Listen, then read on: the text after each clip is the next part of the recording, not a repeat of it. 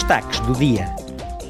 O Parlamento Europeu vai ter uma agenda preenchida quando os eurodeputados retomarem os trabalhos após as férias de verão. No início de setembro, a Comissão da Indústria, da Investigação e da Energia e a Comissão da Cultura e da Educação do Parlamento vão realizar uma audição com Iliana Ivanova, a candidata búlgara a comissária europeia.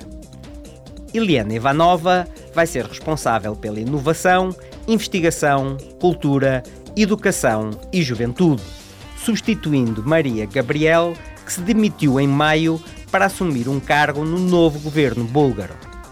A nomeação da nova comissária vai ser votada durante a próxima sessão plenária.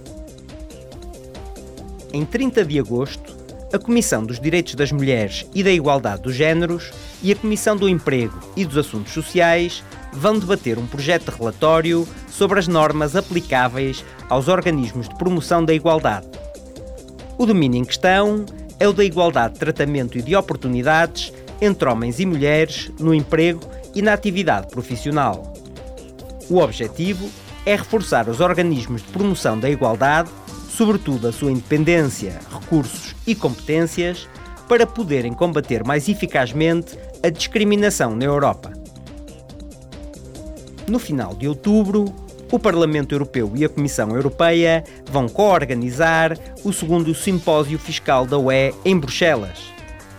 O tema será o futuro da fiscalidade da UE, desafios futuros e mudanças necessárias. Ministros das Finanças, deputados europeus e nacionais, decisores políticos de alto nível, académicos e representantes da sociedade civil vão abordar uma vasta gama de questões fiscais a todos os níveis de governação. As inscrições abrem em setembro. Os destaques do dia nas 24 línguas oficiais da UE voltam em 4 de setembro.